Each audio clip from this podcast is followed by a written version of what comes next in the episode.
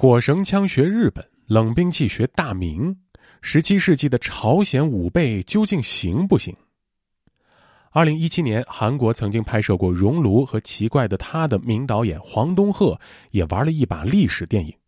这次，这位对韩国社会刻画的入木三分的导演，拍摄的是以丙子胡乱作为背景的南汉山城。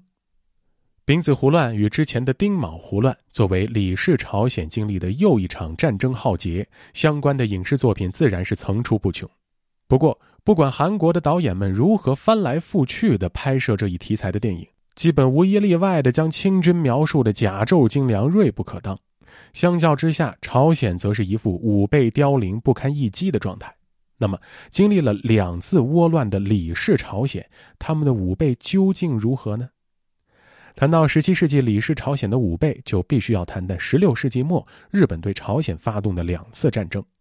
日本和朝鲜在朝鲜半岛上数年的战争，对于朝鲜来说是一个极好的学习模板。对于曾经痛揍自己的日本，李氏朝鲜对他们的学习大多也只是对其火绳枪进行仿制，而朝鲜刀对日本刀造型上的模仿，也是在倭乱之前就已经进行。相对于日本，朝鲜人显然更对明朝军事技术更加感兴趣。这一方面是因为在武器系统上，朝鲜与明军更加接近；二来则是日本在战场上与明军较量时拙劣的表现所造成的。日军大将加藤清正急于战功，而率先跨过鸭绿江与女真部落交战。虽然加藤清正自称这一战自己斩首万级大胜而归，但是实际上从他迅速撤回朝鲜，并一路往南撤退到自己辖区最南端，甚至在李如松攻破平壤以及之后的行动中毫无作为，可以想见加藤清正显然是在女真那边吃到了令人难忘的教训。在之后赫赫有名的碧提馆之战，日本人在战术上的问题就表现得更加淋漓尽致。李如松所率领的少量精锐骑兵，不仅在数倍于自己的日军进攻中表现得游刃有余，甚至一度引起日军的恐慌，并最终令日军付出惨痛的代价。日军如此大打折扣的实际战斗力，最终也使得朝鲜对其学习只限于了很小的部分。毕竟，朝鲜除了日本之外，所要面临的大敌便是女真，让自己的军队和日本人在野战中表现的那样中看不中用，显然就太过愚蠢。倭乱基本结束之后，军队的重建也就成了李氏朝鲜的重要任务。根据后来李德茂、朴其家等奉命修筑的《武艺图谱通志》，我们可以大体一窥李氏朝鲜在十七世纪的军队重建。在这本书中，可以较为明显的看到入朝的明朝男兵对于朝鲜步兵发展的极大影响。在步兵方面，朝鲜步兵集成了极具男兵特色的汤把、狼筅，还有藤牌。而朝鲜步兵主要使用的冷兵器包括一种十五尺的长枪，还有更长、足有二十尺四寸的竹枪。作为近战所使用的武器，朝鲜步兵们还装备有需要双手握持、类似于日本太刀的锐刀，以及大量吸收了明朝和日本特色的刀剑。不过，有一点有趣的是，朝鲜步兵的配刀方式与后来清代的配刀方式类似，都是将刀剑柄朝后。这种佩戴方式在骑兵中较为常见，因为刀柄朝后，拔刀时为反手拔刀，可以避免动作过大而伤及马匹。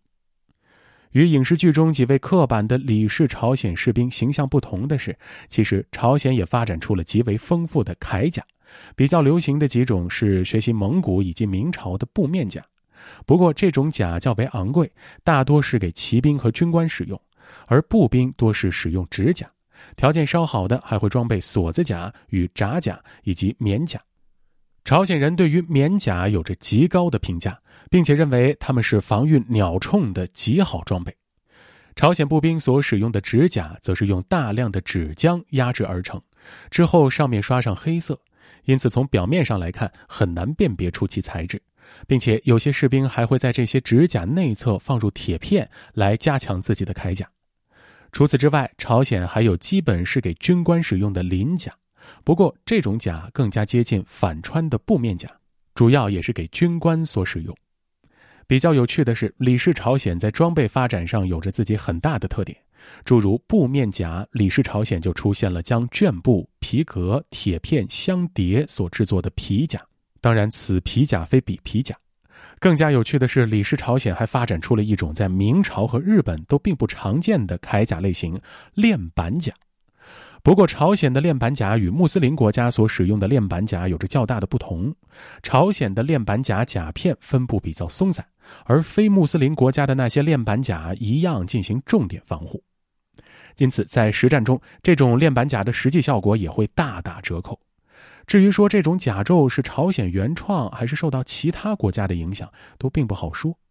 日本后来出现的叠具族倒是颇有些相似之处，因为不排除是受了这种铠甲的影响。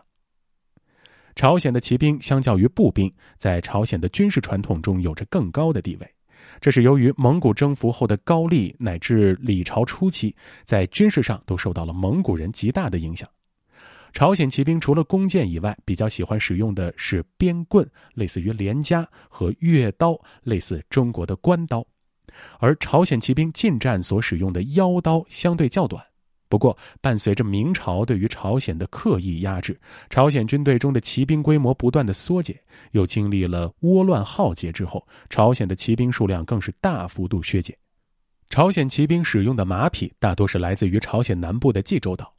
与此同时，朝鲜骑兵的主要作战范围却是在朝鲜北部，这一定程度上阻碍了朝鲜骑兵的恢复，也因此这些骑兵在丙子胡乱中表现乏力。除了冷兵器，在丙子胡乱中真正给清军留下深刻印象的，其实应该是朝鲜的鸟铳手。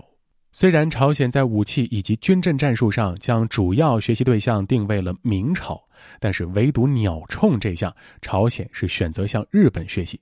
这一很大原因是在倭乱中，日本的铁炮确确实实给朝鲜人带来了极大的心理阴影，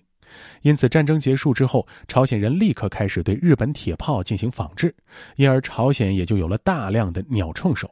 不过与之相对的是，在火炮领域，虽然朝鲜努力试图在这一领域与明朝看齐，但是受制于朝鲜的国力，最终离明朝的水平依然有着较大差别。如果仅仅从武器的角度来看，虽然朝鲜与明朝有着较大的差别，但是却也依然领先于女真乃至后来的后金，甚至于比较当时的日本而言，十七世纪的朝鲜都有着较大的优势。当然，这个责任也完全可以推给不久前的倭乱令朝鲜元气大伤，但是却也依然不可否认的是，在战争中操作武器的人，或许才是战争胜败的真正决定者吧。